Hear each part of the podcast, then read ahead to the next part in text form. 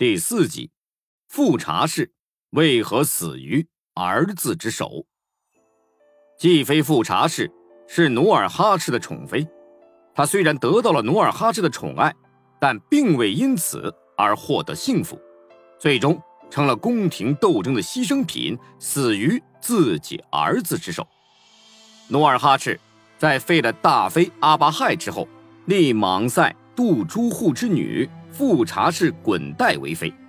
万历十四年（一五八六年前后），努尔哈赤起兵征战，打败富察氏的前夫，将他当作战利品带回宫中。当时富察氏滚代已经生下一子昂阿拉，但他的天生貌美打动了努尔哈赤。不是女真贵族出身的富察氏，嫁进了建州都督都指挥使世家。在努尔哈赤的十六位妻子之中，只有一位称后，这就是叶赫那拉氏孟古。她最为贤惠，在皇太极继位后被追封为皇后，但是她只活了二十九岁就病死了。努尔哈赤很伤感，为了表示对孟古的尊敬和怀念，举行了隆重的葬礼，祭品非常丰厚。他还一个多月不喝酒，不吃肉。之后，努尔哈赤把叶赫那拉氏埋葬在赫图阿拉附近的尼雅满山岗。为妃的有三人，除了元妃佟佳氏生长子楚英代善，大妃阿巴亥生阿济格、多尔衮和多铎，便是继妃富察氏。富察氏是努尔哈赤年轻时期的宠妃，当时在努尔哈赤身边。除元妃外，还有庶妃赵家氏、钮祜禄氏、侧妃伊尔根觉罗氏，但元妃多病早逝，赵家氏和钮祜禄氏不得宠爱。富察氏以她的美貌击败了与她同时归顺努尔哈赤的伊尔根觉罗氏，获得了独领六宫的地位，很快被封为继妃。继妃富察氏。为努尔哈赤生了五子莽古尔泰、十子德格类和三女莽古济。虽然她容貌娇媚，却性情鲁莽、言行粗俗。正是由于她这点性格缺陷，给自己招来了杀身之祸。万历二十一年（一五九三年）秋天，以叶赫为首的九部联军兵逼建州。侍寝的富察氏见努尔哈赤仍然酣睡，便立刻将努尔哈赤唤醒，并责备说：“你是方寸大乱了吗？害怕了吗？救国联兵来攻，你居然还能睡得着？”努尔哈赤坐起来，揉揉眼睛，回答说：“我如果害怕，还能睡得着觉吗？叶赫部起兵的时候。”我因为不知道他们什么时间来，所以常想这件事。现在他们已经出兵了，我就踏实了，怎么能害怕呢？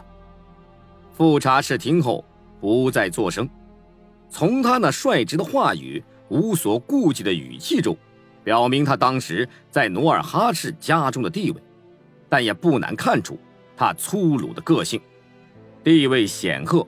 无人敢于冒犯的努尔哈赤，一次次听到富察氏这种刺耳的责备声，不禁产生厌烦之感。由于年龄的增长，富察氏的容颜渐渐老去，再加上他自身性格缺陷，他的地位很快被叶赫那拉氏孟古取代。而后又有大妃阿巴亥争宠，富察氏逐渐失宠，他自己。也很有自知之明，知道自己不是年轻貌美女子竞争的对手，于是便打消了争宠的念头，一味的将注意力转向了金银财宝，因为不停的追求财富能够满足他空虚的心灵以及失去宠爱的无助，所以富察氏为了这种满足，竟然无视宫中的禁律。然而宫中。耳目众多，事情终于败露了。天命五年（一六二零年二月），富察氏窃藏金银布帛被人发现，努尔哈赤一怒之下破令休妻。此时的富察氏已经年过半百，被休妻的惩罚虽令他难堪不已，但他万没想到这会给自己带来杀身之祸。也许是遗传，富察氏将自己鲁莽的性格传给了儿子莽古尔泰，再加上随努尔哈赤常年征战，形成了莽古尔泰遇事冲动、任性妄为的性格。当莽古尔泰听说母亲即将被休的事情后，他不但没有去安慰母亲，反而感到气急败坏、羞愤不已。于是这天夜里，莽古尔泰悄悄潜入母亲寝宫。将母亲杀死，富察氏的死，无疑是一桩宫廷丑闻。事发之后，努尔哈赤竭力掩饰，他宣布富察氏是病死的，并且立即下葬。也许他是确实不知真相，也许是为了掩盖而故意回避。反正努尔哈赤没在追查，其他的人也不敢多说什么。富察氏死后。努尔哈赤感到十分内疚，毕竟是自己的冷落和责备造成了这件事。于是，努尔哈赤将他葬到赫图阿拉，足见其已经收回休妻的决定。后来，努尔哈赤迁都辽阳，又将富察氏的陵寝也迁到了东京辽阳。